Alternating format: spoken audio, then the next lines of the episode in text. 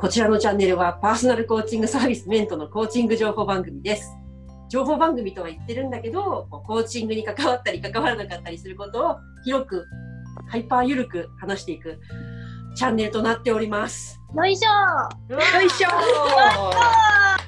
っしょいわっしょいいいね、こう手作り感ある感じ。はい、裏面と始まりましたが、えっ、と、いきなり喋ってる私は、ファシリテーターのコーチをやっております。大下千恵です。そして、タン、タン、タン。私。はい、えっ、と、丹下と申します。えっ、と、コーチングサービスメントの取締役しようとか、あと、コーチの活動もしてます。よろしく、よろしくお願いします。えーたんちゃん。そして、そして、埼玉県在住田舎生まれ田舎育ちの三浦よしえでよしえ 住所。埼玉はい。このコーチなんですよね。コーチですよね登録コー。チですあ、そうですよねメントの登録コーチですね。大事ですよ。あなたはなぜここにいるんですか？はい。えっ、と、前コミュニティマネージャーもしてくださって。あそうそうコミュニティマネージャーはい、大変明るいコーチです。今手を手をこう、ね、グッパグッパさせながら喋ってくれてましたが、ラジオだラジオラジオそう。で前回こう第1回、ね、どんな話しようかな裏メントでどんなことをお届けしたりどんなこと聞いたりしようかなこれにしようこれにしようって前回を締めたのですが、えー、となんと全てを覆してですね今話したいことがあるとこう伝え伝えたいことがあるというかもうね熱がこもってるものがあるよと。何ですか吉江さん。いいんですか私から言っちゃって。タイトルはいいです。言ってやってくださいよ。虹プロス。二次プロジェク虹虹プロプロジェクトです。いやいやいやいや、はい、私これれなんで？これに私ちょっとあんまりねぞん曲とかは聞いたことあるんですけども詳しくは存じ上げないんですけども虹プロとは何ですか田辺さん？はい。二次プロジェクトとは韓国大手事務所 JYP エンターテインメントとソニーミュージックによる共同ガールズグループプロジェクトです。読めましたね。読めたね。いやーよくよよく読まれますよく読めました。TWICE とかうんうん 2PM とかで有名なこう K-POP の韓国の事務所さんと日本のソニーエンターテインメント、ソニーミュージックですね。ソニーミュージックが合同であのオーディションをやってて、うんそのオーディションをなんか Hulu だったり、うんうん。キリだったりとかであの連携して放映してるんですけれども、あーずっとなな連載というか定期的にこう、ドキュメンタリー的に追っていく番組な感じですかね。半年くらい、1年あ結構長いんですね。くらいですかね、放映としては。最後の方に Hulu で追いかけたんで、ちょっと不安なんですけど。えそれはデビューは日本？アジア？韓国？日本と韓国もかな？最後は日本から世界、うんそうそうそう。日本でデビューして世界を目指すみたいな。ああなるほどね。なるほどね。もうもう韓国語のミュージックビデオとかそう出てあます。そうなんだなんかねこう今、あのー子供を保育園に迎えに行くときに絶対1日1回はこう流れてる。あ、Make You Happy。そう。あそうそうその名前。タイトルは出てこなくて申し訳ない。元気っていう感じの。あれ？すごいねなんかプロプロデューサーというかなんかいろいろ話題を聞くんですけどあれは虹プロの魅力は何なんですか？すごいハマってるもう今私とタンちゃん噛みしめちゃってるんですけど。吉江さん的なこう虹プロの好きなポイントどんなとこですか？もういっぱいあるんですけどまず一つ目はもうはい一人一人の努力の姿がめちゃくちゃ見えるんですよ。でどんどん成長していくのも分かるし葛藤してるのも見えるしうん。挫折味わったりだとかっていうのを本当にありのままが見れるのがすごくいいのとあとあれですよねあの j y パークさんの名言もすごく響くし自分に響くしうんうんうんうんうんなんでしょうねもうたまにもう朝からおばちゃん泣いちゃうんですよもう一瞬もう感動して泣いちゃったりとか朝から朝からすっきり朝やってる番組ですかあ、すみません、朝です、朝です。うんあ朝なのねそう『スッキリ』でやってたんですけど朝もう私は、ま、アイドルになってるわけでも全く何でもないのに勝手に感情移入して なんか一緒に泣いてるみたいな。えどこで泣いた？んですかどこで泣いた？あのー散々こうなんていうかまだまだですみたいな努力が足りませんとか言われてたなんだっけあの落ちちゃった子。なんだっけ名前忘れちゃった。ユナ？あそうゆなちゃんとかがなんか一皮むけた時とかにこう泣いてる嬉しくて泣いてるのを見て一緒に泣くみたいな。あユナは最高でしたよね。ユナっていう最高の女の子がいるんですよ。こうしてあ。うん。その子はなのに落ちちゃった。落ちちゃったんです。ああ。あれ何人ぐらい受かっているんでしたっけ？九？9人九人。ああ。もともと何人ぐらいいたの？韓国は13人だったか14人だっけ？あー13でも人かな多分すでに絞られての人数からですよね。テレビだから。うんうん。にその JY パーパーク？パーク、はい。J.I. パークさん。どういうたどういう立場でというかどういう存在なんでしょう？これはこの方もともと韓国の歌手だったんですよ。普通に昔活躍してた歌手さんだったんですけど、あのーここ何年ぐらいだろうな。ここ数10年ぐらいかな。でなんかプロデューサー業にこう、うんうんうんやるようになってでそれこそさっきタンちゃんが言ってくれたト TWICE とかうんうん BPM とかっていうのをプロデュースするっていうことでこうなんていうか世界的にこう活躍できるアイドルを輩出したっていう名プロデューサーさんなんですけどうんうん。そうその人ですね。うん JYP 自体はもう1997年から設立してるみたいですよ。元の芸能事務所が。あもう20年多分やらあ、れてるすごい長く芸能界にいらっしゃる方。でもすごい多そうです分 TWICE がすごい流行ったんで、よりうんうん。伸びてるね、知られて、認知も取れて。プロデューサーさんみたいな。え、吉江さんさ、そしたらさっきの JY パーカーさん？パーカーさん？うんパーカーさん、パーク ?JY パークさん？うんは、え、なんかその、ね、言葉が、かける言葉がすごいみたいなのよく言われてるのは聞くんだけど、なんかどういう、それこそコーチから見てどういうところがすごいって言われるところだと思う。うーんあの間違いなく言えるのは、その方の実体験から出た言葉っていうのは、やっぱり響く。くなって思います。その JY パークさんの。パークさんの実体験から出た。そう自うん分が、うんうん。自分も歌手としてやっぱりこう第一線で活躍してきて感じたからこそ伝わる言葉、そう、うんうん。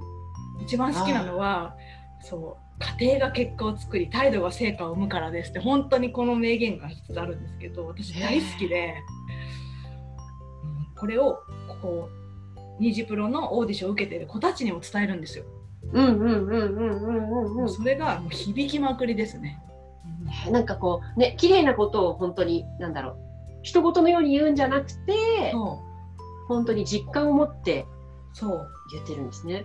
そう、そう。しいやでもなんかそうですね吉江さんのやつに重ねるんですけどやっぱ芸能界オーディションみたいのってすごいうん。ドロドロしたりとか、うなんかこう誰かと比べてなんかもうよりダンス上手くなるんだダンス上手くなる俺が一番上手いとか私が一番上手いみたいなイメージがど、比べるっていうのがよくね言われるところだけども、企画で落ちたりとかってすごいあるんですけど、ん。J y パークさんって全くそういうフィードバックをしなくって。そういうフィードバックをしないんだ。そもそも。こうまずその一番スタートして大事なことはその正直誠実謙虚ですっていうその心の内を、ほん。ほんほんほんなんか才能があるから、えっと、デビューできるわけじゃなくてその、うん。うん吉江さんがおっしゃってくださったその家庭で自分うん。をちゃんと管理して鞭打てる人が夢を叶えられるんだっていうことをうんうん。教えていって、そこのなんか家庭を評価するっていうのをすごく強調されるので、感動するしなんか実際にこう全然ダンス上手じゃなかった女の子たちがうん。キバキに踊ってるのを見て、うーんこれがコーチかって思いますよね。もう j y パークは完全にコーチですよね。あそうなんだ。関わり方が、うんうんうんうん。うん。なんかこう結構質問もするんですよ。なんかすごくよくできたと思うんだけど、うん。なん何のおかげだったと思いますか？とか。うんね、さっきこう家庭って言われた本当プロセスをすごく大切にその時なんか何考えたかとかどこに意識を向けたかとかを大切に聞いてる方。しかもさらに言うと綺麗なことばっかり言わないんですよ。うーんというと？私にはあなたが頑張ったようには見えませんとかあはあはあ、率直なフィードバックなんだ。そう率直なフィードバックでしかもさっきタンちゃんが言ってくれたように比較ではなくてうん。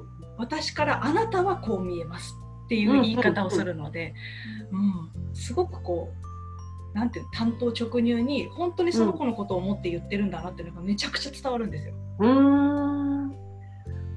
あ、なんか、うんと、その人はコーチとして素晴らしいなとも思うし、なんだろう、テレビ番組としてはさ、それぐらい一人一人の子をよく見せて、その一人一人の、なんだろう、頑張りを比べずに見せてくれてるからこそ、なんか誰が受かってもおかしくない、うん。ね、本当に。だから、まあもちろん落ちりゃ悲しいけど、なんか本当に人間を見てる感じだね、商品をっていうより。そ人間を見てるし、一人一人を本当になんかこう子供扱いしないで。人間として関わってるんですよ。14歳の女の子にもう大スターが本気で関わってるし、なんか落ちた子たちに対してなんか我々はある基準を持って判断して落としてるだけなので落ちたからといって、あなたに才能がないとかダメだということはありませんっていうのを結構何度も伝えてう、てう、ん、うんそういうあいいなーって。それあれだね、就活してて落ち込んじゃう人とかにすごい伝えてあげて、伝えてあげたいやつだね。本当ですにね。そう、受かるっていうのにはまあ一定の基準があるからなだけで、全否定されてるわけではないから、あなたはあなたのままでいいわけだし、そうですね。ねただ受かる落ちるっていう事実はあってもってういう。ん、本当でその姿を見てるからこそその子たちがもうすごく愛おしく見えちゃって、うん。ニヤニヤしちゃうんですけどお本当にニヤニヤしてるね。いやもうなんかよく頑張ったねってああ。お母さんみたいになっちゃってる。親戚の、親戚の子。そうもう親戚の子みたいです本当にあ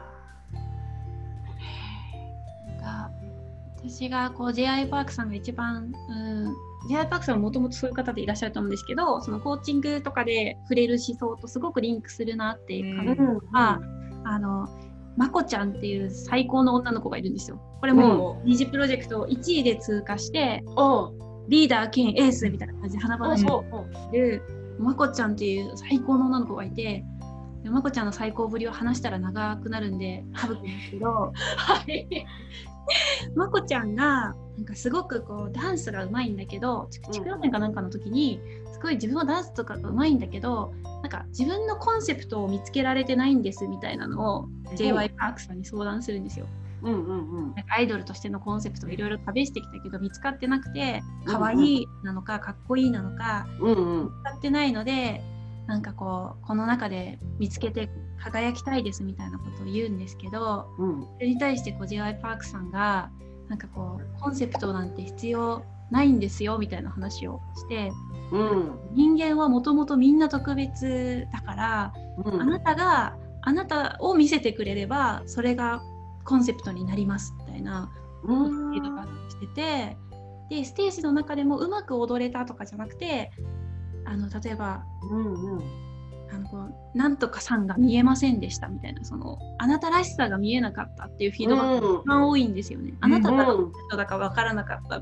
マヤカさんがどんな人なのか分からなかった。リマさんがどんなのか分からなかったっていうのが一番多くて、うんうん。どんな人なのかってもともと特別でどんな人なのかを理解して出すっていうことをすごいフォーカスするっていうのがうん。コーチング的だなと思ってちょっと熱くなっちゃったんですけど、どうどうもなんか千恵さんに聞いてどうですかコーチとしてなんか。なんか聞いててこうなんだろうな。あのーねなんか誰が一番可愛いかとかどんどんなんだろうん。う追い抜いていくかじゃなくてずっとなんか我は何者かに向かっててなんかその真剣さに自分も多分ね見てる方もリンクするんだろうけどいや真剣にさ自分に向き合っててる人って美しい。美しい。もうそれとしか表現がもう綺麗事でも何でもなくてさなんかこうなんだろうな。いやでしかもさあの自分に真剣に向き合ってる人って物理的にも実際男性も女性も美しくなっていくしさ。それは造形じゃなくて造形を超えて美しくなっていくじゃん。そう。すごい納得しました。なんかなんでニジプロ、ニジプのあの女の子たちがあんなに心打たれるのかってやっぱ自分に向き合ってるからだなと思って、うん。自分の良さを見つける自分に自信を持つっていうフィードバックをめちゃくちゃ受けるので、人と比べたりとかなんか顔がどうとかっていう話一切出てこなくて、うんうんうん。なん出てこないですようね。ん。自分らしさってなんだろうとか自分がもっと良くなるにはどうなったらいいんだろうっていううのを向き合ってそれが評価された時に朝から泣いちゃうみたいなんです。うん。ゆなちゃんとかもそうですけどどんどん可愛くなっていくんですよ。どんどん可愛くなるどんどん可愛くなって。これすごくすごく大事なことでさよしえも泣いちゃうなんだろうけどさ、うん あのうなんだろうやっぱり今調べたら分かるように先人たちが頑張って今の私たちの環境を作ってくれて困らないようにいろんな、ね、調べれるっていう状況を作ってくれて逆にこう調べたら分かるじゃんの世の中になってしまって答えがあるじゃんって思いがち。だけど、一つ一つなんだろうなその答えがないものに向き合っていくのがちょっと生きるってことだったり自分ができることを自分をこうなんだろうあの使うっていうことかなって思ってでそれはなんだろうな常に万全の状態だから自分に向き合うじゃなくていろんな条件がある中でもそれでもなんだろうみたいな向き合うっていうのを多分その子たちが一つのなんだろうねペルソナじゃないけどさ一つの形としてやってくれてて、まあ、それがエンタメに消化されてるのがね見せ方としての二次プロジェクトだけどでも結局本当に人間のドラマを見せてもらってる状態なんだなっていうのが。うん。みんなスタートラインが違うんですよ。もううん。3年間 JYP で練習してる子もいれば初めてダンスしますみたいな子もいるん。ですけど、さっき千恵さんがおっしゃってくださった通りおのおのの条件の中でおのおのの魅力を頑張って探してうん上がっていくっていうのがねえよしえさん。もう もう素晴らしいんですよ。で私今聞いてて感じたのは、んあのおのおのが向かってるから個がすごくはっきりしてるんですよ。うんうんうんうんわかる？わかるよね。もう今オンラインがもどかしいもう今握手したい本当に。したいよね。もうそう。比較してどうだとかああだとかじゃなくてあなたって進んでいくから、うんうんうんうん。もうひ名前言われたらパッてあの子あああいう子だよねっていうのがすごい思い浮かぶというかわーって今納得しました。なんていうんだろうそこがじゃあ地区予選の時からそうだったかっていうとやっぱ違う気がして。違う。うんうんうんうん。うん地区予選の時は予選ってあの地区の予選なんですけど、うん。そのまんま。で。大丈夫。今のわかる。うん。それだけ理解 本当にだもうなんかみ可愛い女の子たちだなみたいな。誰が誰だかうんわかんないですよ。顔とかも覚えられないんですけど、うんうんでその当時におおのおのの良さとかも本人も分かってなかったと思うんですけど、このプロセスの中で本当に自分っていうものを理解して、でそのそのそのそれが出てくるから我々にも違うんだってことが伝わって違うんだってことが伝わって、なんかもうオーディションなんだけど最終12人の中から誰がデビューするかみたいな時全然夜ずっと吉江さんとメッセージしてたんですけど、もう全員みたいなもう全員いいやんみたいな。うん全員合格しちゃうよって言ってた。でなんかそのななんかの軸で上から9人、歌う前のこの9人だよねとかそういうことでも全くなくてうんうんいや9人全部違って全部いいみたいな。なんかこうねグループを組むってなったら多分役割がそれぞれ必要だけどさっきの丹下さんが言ってる表現すごいいいなって思ったのはなんとかっていう最高の女の子がいてっていう。最高の女の子たちが12人。もしくはねあのまだ花開く前に落ちるっていう形で去ったけど他にもいっぱいいてその中からよりエンタメとして最高のグループを作るためにはピックアップされたのは9人だけどそうそう。なんかずずっと最高の女の子たちを見せてもらったみたいな感じなのかなっていう。そうなんです。ゆなちゃんっていう落ちちゃった子がいるんですけど、うん、もう3年間3年間かな。一番長く JYP で練習してて誰よりもうデビューしたかったのにそこのプレッシャーにを最初超えられなくてでも最後超え超えたんだけど合格はできなかったみたいなもうのんうんうん。なんかもうツイッターとかも4万5万フォロワーぐらいいてインスタも20万フォロワーとかいるらしいなんかね、あれだって発表の次の日、私もニュース見たけど、なんだろう、落ちた子がバズってたっていう。いや落ちた子もすっごいファンがついてると思うね。だからダメだから落ちたんじゃないんですよね。うん。みんな日本中が理解してると思います。あなたがダメだから落ちたわけじゃない。全力で言い切れる。なんか熱い熱い私。よしえが、よしえが。なんか広げるとそれって二次プロジェクトだけじゃないはずなんですよね。そのん。学校とか受験とか、例えば昇進とかもなんかの軸で選ばれてるだけで他の人がダメっていうことでは全くないのに、うん。なんかそう思っちゃうところがあってでそれになんかこう迷ってなんかうん自信をなくしてみたいな方とかもねコーチングクライアントさんとかでもいらっしゃるんで、うん。すごく大事な価値観だなってうん。ねプロジェクトを見て思いますよね。なんかどうしてもそのなんだろうな二次プロジェクトのやつで秀逸だなって今聞いてて思ったのは選ぶ側が選ぶ理由を開示しているのと何て言うんだろう私たちの目的はこれだからいらないっていう言い方をしてないのがすごくよくて。で、えー、ととはいえ会社だと,、えー、と選ぶ側はやっぱり理由があってこの売り上げを上げたいとか。だからあなたを選ばなかったっていうのとあなたが悪いんじゃないみたいなのを同時に伝えにくいというか。うん。特になんだろうな、うん、と伝えないっていう選択を取ってる上司は多分多くて心の中では思っててもねあいるいる。うん。そう。だからこそなんだろうな。私たちみたいなコーチが最近評価されてるっていう理由、うん。それちゃんとそのあなたが今どこにいるか？何をしてるかっていうのをちゃんと見てるよっていうのだし知ってるよって。でここからあなたがどうしますか？っていうのをなんだろうな。外からの評口から聞かされた？耳から入った評価じゃなくて自分で考えるっていううんうん。ためにやっぱそういうサポーターはい。るんだなってい。うのなんかちょっと思った、うんあの自分の仕事ながら。うん J.I. パークさんのフィードバックの仕方もそうですけどそもそもそれぐらい。見てるんだよってい。う姿勢自体が心強い。ですよね。うんね存在がすごい。と思う。うんそれをコーチもなんかできてたらい。い。なって思い。ますねね個人ねあーい。い。なんか本当はねそれがね会社とかねちょっとこうちょっとした先人にあたる上司って言われる表現かもしれないけど先人にあたる人たちがコーチング的なアプローチができる余裕なのか技術なのかがうん。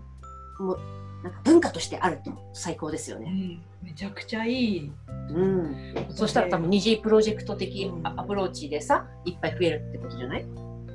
そう。多分なんかこう職場でのミスマッチもなくなってくんだろうなっていう気がします。その人をちゃんと見てこうそういう人が増えればね。うん。あーいいな私やっぱ高知会の J.Y. パークになりたいね。おうコーチ会の J.I. 高知会、高知会の方。うんうん。あ会だとあれだな。会会だとちょっと今すごいでかいこと言ってしまったのであの J.Y. パークのようなコーチになりますっていうこと。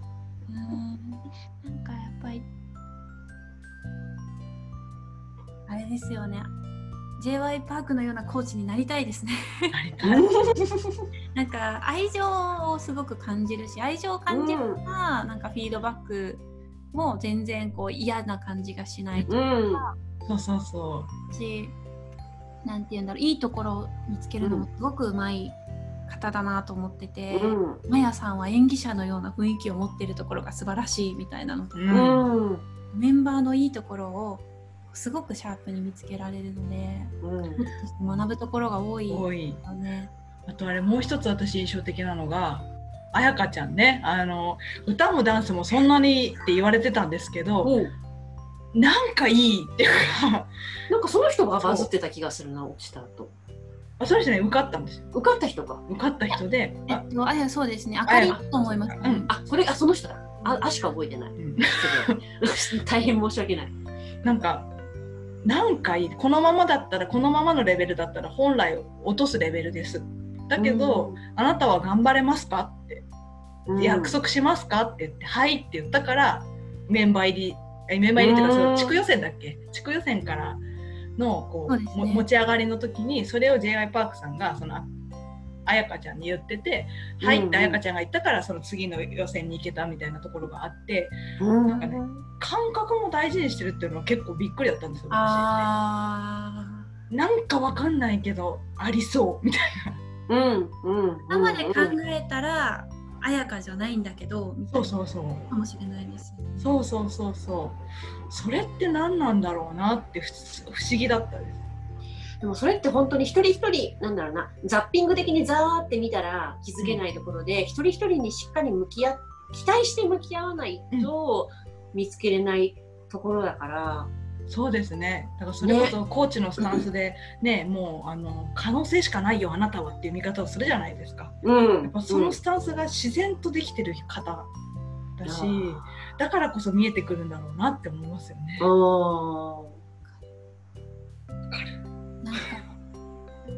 もうしかもそのスタンスが溢れ出てますよね。なんかあの上手にパフォーマンスできなかった時も、うんうん。才能と可能性を持っているからここを直さないともったいないっていううんのが、もう言葉としても出てるし目からも体からも出てるんですよね。だからその向き合い方をそのなんていうんですか本当にもともと素人だった女の子たちにできるっていうのが、なんかこう人は対等なんだなといううんうんうんうんね優劣ないもんね私たちが見てても優劣ないんですよみんな。うんこの部分ではし審査員に当たる人も含めてないです。ね聞いてる感じ。ない。そう確かに。英語なんですよね J.Y. パークさん。日本語たまに喋るんですけどずっと敬語ですよねなんか。あ敬語。ううんん。しかもこのプロジェクトのために日本語を覚えたらしいですよ。えてかそうだよね。名前的に日本の方じゃないね。そうだね。韓韓国の方。韓国の方だよね。なんで敬語使えるんだもうそれはそれでもうその人自体がね、姿勢が自分のなんだろう、自分を使いたいところに向かっての姿勢が現れてるよね。これ、J.Y. パークのあすみません遮っちゃって。うん、全然。あ、いい、全然大丈夫。J.Y. パークさんの好きなところもう一個言っていいですか？どうぞ。これ二次プロジェクトの話じゃなくて J.Y. パークが好きそうなそうそう。今同じこと言おうと思いました。いやでももう西プロジェクトだけで5回ぐらい喋りたいなんかもうマコっていうテーマだけでも永遠に喋れるしもうニナだけでもずっと喋れると思いますよ。あやかでも喋れるし。なんか.パークさんがその謙虚を大事にしてくれみたいな時に、うん謙虚の意味はなんかこう自分なんてみたいとかなんかこう遠慮するって意味じゃなくてうん今持っているものとか周りの人が持っているものをちゃんと理解してそこに感謝するということだっていうふうに言ってて。えーと思ってなんかもう 自分の中でけ謙虚のイメージが覆るというかあそういうことなんだみたいなつまらないものですがとか、あそうそうそう。私なんてまだまだみたいなんじゃなくて。じゃないの。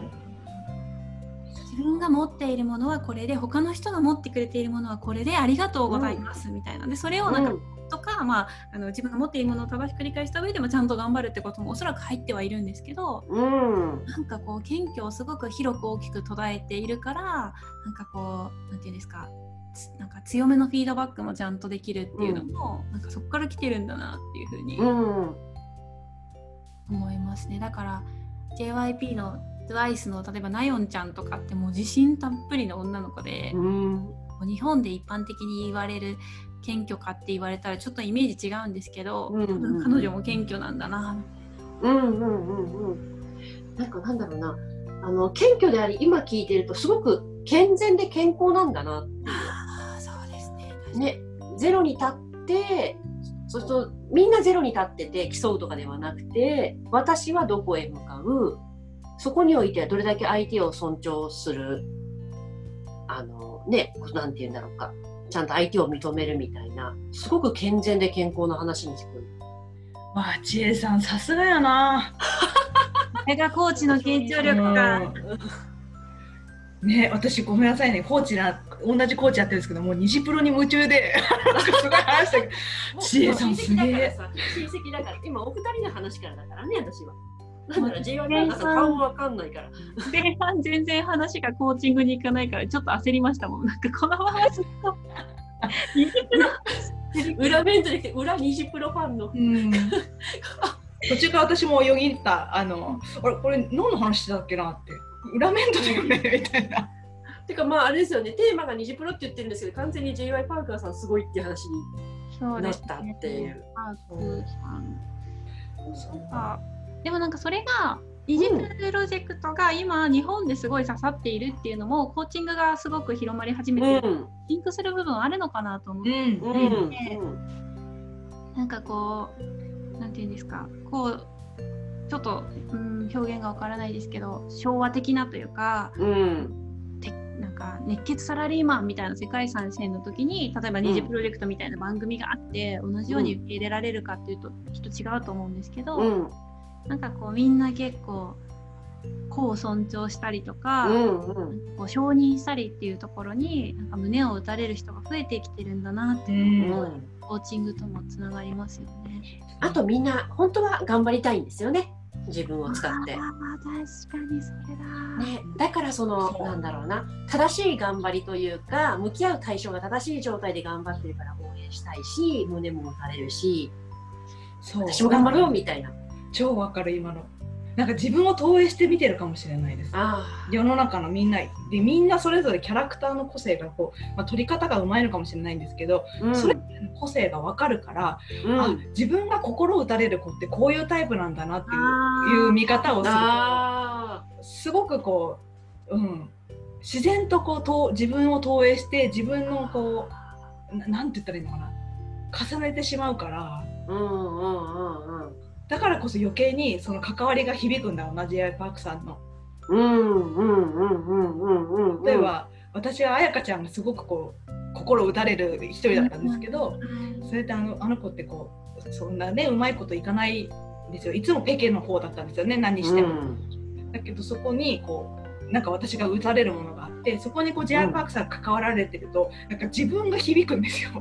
あと今吉江さん軽く感極まってるもんね。うん、ちょっとねそう、ね。だからやっぱそうそういう関わりをされるっていう経験が多分響いてるのかもしれないですね。ね勝手に自己投影して。ねなんかされたいし自分もその応援を力にして進みたいし、うんみたいなどっち側にも投影してうん。るんだなーっていうのをちょっと聞いてて思いました。やばい。皆さんの時の本当はみんな頑張りたいみたいのもすごい刺さる。うん刺さる。うん。多分そうです。周りとか見ててもなんかこうなんだろうよりうーん楽に生きるじゃないですけどうん楽しく生きるにはとか、なんかなんだったら30でもうその先は遊んで暮らしたいみたいな友達も少なくないんですけど、なんかこうどどうすればこうラなんかこうまあそうですねなんかこういう、うんもう50歳ぐらいでベストのプールに浮かんでたいなみたいなことってともすればなんか考えちゃうくらいうんうん疲れる日常かなと思うんですけど、うんなんか Nizi Project なんかああいう頑張り方だったらしてみたいなってういう、んうん。憧れもありますよね。ある。私これ今聞いてくださってる方がどこから聞いてくださってるかわかんないけどぜひ読んでいただきたいのが丹下さんのノートのですね、えーと名前のないエンジンの話をぜひ読んでいただきたい今あ、たんちゃん書いてたね。結構前ですよね。来ました。初回ノート1個目、あもうタン私が丹下さんの1個目メントにか何か入るって決めた書いたノートですね。で今のとを聞きつつなんかそこも聞くとみんな響くところがちょっとあるんじゃないかなっていうのをちょっと今改めて今、あのー聞く方は音声のみなんですが私は映像で丹下さんが見えておりますのでそれを見ながら今ふと思いました。なんかいやねみんな夢中になんか没頭したいんだろうな。ねうん、自分を最大限生かして夢中になって自分に向き合いたいし、うん何かにうんどうもしたいんですよね本当はね。本当はだって今こう話してて吉江さん楽しかったでしょ？超楽しかったでししょ？っていうのもあれだけど 30分経ちました吉江さん。あらやらやだ。やだやだ。やだやだ。そうなんかねこうなんだろう夢中の時って時間が解けるよね。溶ける、本当に。うん、でも全然疲れないしさ。そうそう。もうこのかんこの夢中になる感覚ってやっぱ私コーチングやってる時すごい同じ感覚あるので、うんうんうん。ああっちゅう間にセッションが終わっちゃうみたいな。ね今はこう吉江さんの中から言葉を出してもらったけどコーチングの時相手に集中してても同じ近い感覚、うん、近い感覚があるので、そういう意味だと本当に私今恵まれたる恵まれてる状態で感じてる、うん。か最後の大事なところ最後の大事なところで。あお閉めてくれたかなって思ったら噛んだね。発熱が。そうちちょっとね。ュキュートでいいと思うよ。閉まんないんだよないつも 恵まれたる。恵まれたるうん恵まれたる吉江そう恵まれたる私なんでもうありがたいなって思いますよね持ち味です持ち味でうんいやーそんな感じの裏メントの第2回だったわけです。どうですか、丹下さん。二次プロジェクトから始まりましたが。最高ですね。何そのなんか決め台詞のようかの最高ですね。これね、こんな感じでなんだろうね、あのーなんかみんなが没頭してるものの話、コーチからも聞きたい。うんなんかやっぱりそう、視点が関係してるからさ、コあーチの人柄が。確かに見えそ確かに確かに綾香に共感するコーチにコーチングしてほしいみたいなのはあ、それ面白いね。長いことね。あの期間限定みたいな。マッチ今回のマッチングは二次プロジェクト目線ですみたいな。実際メントにそれ出しますか？なんかタグで二軸で言うと綾香ですみたいな。あそれめっちゃ面白いです。でキングダムで言うと王戦ですみたいな。王戦来たか。システム担当の人の頭の上にびっくりマークがドンって出る姿が見えます。でもね、なんかでもそういうキーワードってさあのキーワードから想像ができるからある意味決めやすそう選ぶ側からしたら、うん。私だったら決めやすいかも。ね。え。あこっちが好きな人はちょっと違うんだよなみたいな。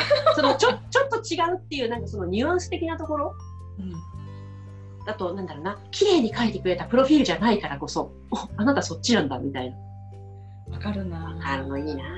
これやし。面白いな。なんかスラムダンクで好きなキャラクター誰ですか？みたいなアンケートとかね。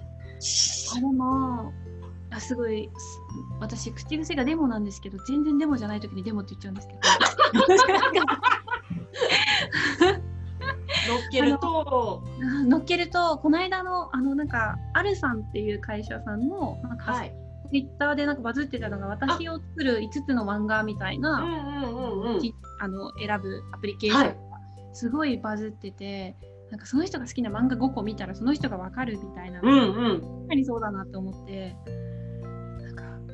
コーチのプロフィールにも載せたいですよね。なんかもう好きな、ね。面白い。なんか好きな人とかキャラとかをここで載せた。わ偏りそうすっげえ。なんか私多分少年漫画ばっかりになって。好きな選手好きな人って私イチロー選手なんですけどだから僕吉井が吉井が熱いことはすごく伝わってくる。そうそうそう。敬遠される材料にもなるかもしれないけどでも面白いですね。いいんです。だからちゃんと相性のいい人が来るからクそうですね。ライアント側に伝わればいい。ね。とても。選びやすいですよね。ただあのコーチとしての吉江さんはあのいつもねタオルを横に置いとかなきゃいけなくなる。タオルとか洗面器を横に置いてこうチャッチャッチャッチャってこう汗拭きながらやらなきゃいけないそうそうそうそうそれはちょっとねこ本当にそんな感じなんですかういやいやいやいやいや冗談だよ信じちゃった すごいと思う。もしね吉江さんがそんなんだったら丹下さんメントからのかき氷機をプレゼントしましょう。あ確かに。ね。勝利勝利勝利勝利。みたいなそう。熱いコーチでしょ。いやもう冷まさないといけないからね。熱をね。ね。熱すぎちゃうとね。ジュッジュッってやりながら。いやでもなんかそういうのがね見えるのに確かにそういうタグは面白そうだな。うん。システム担当の方は聞いてくれてるのかな？言ってるのか耳塞いでるかもしれないあそうか。じゃあ耳塞いだら文字で出るようにしましょうね。はい。はい。じゃあ今日も今日もというか改めてのこうなんだろう好きなものでの縛りでやってみましたがちょっと締めで吉江さん最後に吉江さん丹下さんいかがでしたか？いやーなんだろうな。もうさっき千恵さんが言ってくれたように好きなものの捉え方がこんなにも個性が出るっていうのはやっぱ面白いなと思ったし改めて二次プロジェクト最高です 最高です最高です二次プロジェクトよろしくお願いしますネネットフリックスで見れるんだっけプールだっけププールプールだそうです。ご契約ください。そうですね、なんかじゃあメントっぽい締めをするとやっぱなんか何の話してもコーチングつなげられるなっていう自信がなったんで、うん。人生の大じゃあ大事な部分に関わってるからみんなの好きなどんなテーマを話してても、うん。コーチングつなげられるなって思ったんでちょっとこんな感じでどんどんやっていきたいですね。ね、人との関わりの話だったり、自分と自分との関わりの話だったりしますからね。あーじゃあちょっと今日も今日も今回もふわっと始まりふわっと終わりますが、また次回もぜひ聞いていただければと思います。ありがとうございました。ありがとうございました。いやいやいやいやいやいや。いやいやいやいや。